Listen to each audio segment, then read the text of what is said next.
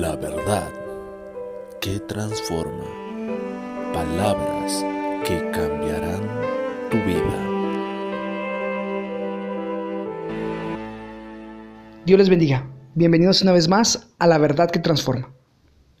La Biblia nos dice en Mateo 5:23, Por tanto, si traes tu ofrenda al altar y allí te acuerdas de que tu hermano tiene algo contra ti, deja allí tu ofrenda delante del altar y anda, reconcíliate primero con tu hermano, y entonces ven y presenta tu ofrenda. Qué maravilloso es aprender a servir a Dios de la manera correcta. Generalmente hay muchos hermanos en el mundo entero, dentro de las iglesias, que quieren servir, gente con muy buenos deseos de hacer la voluntad de Dios. Pero primero tiene que limpiarse, tiene que despojarse y limpiarse de toda contaminación de carne y de espíritu.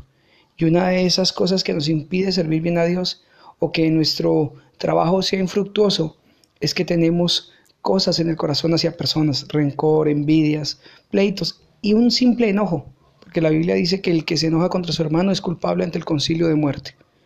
Entonces es necesario que entendamos que para que Dios reciba nuestra ofrenda, cualquiera que sea tu servicio, e, en cualquier área de la iglesia, primero tienes que estar a paz y en bendición con todos tus hermanos, con todos los tuyos, en la iglesia, en tu casa, por cuanto dice la Biblia, en cuanto dependa de nosotros, estás bien con todos.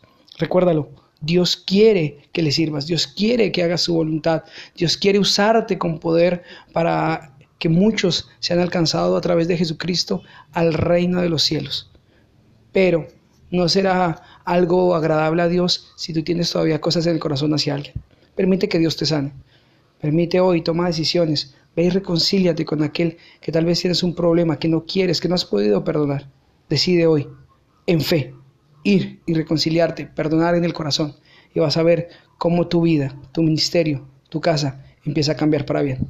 Dios te bendiga.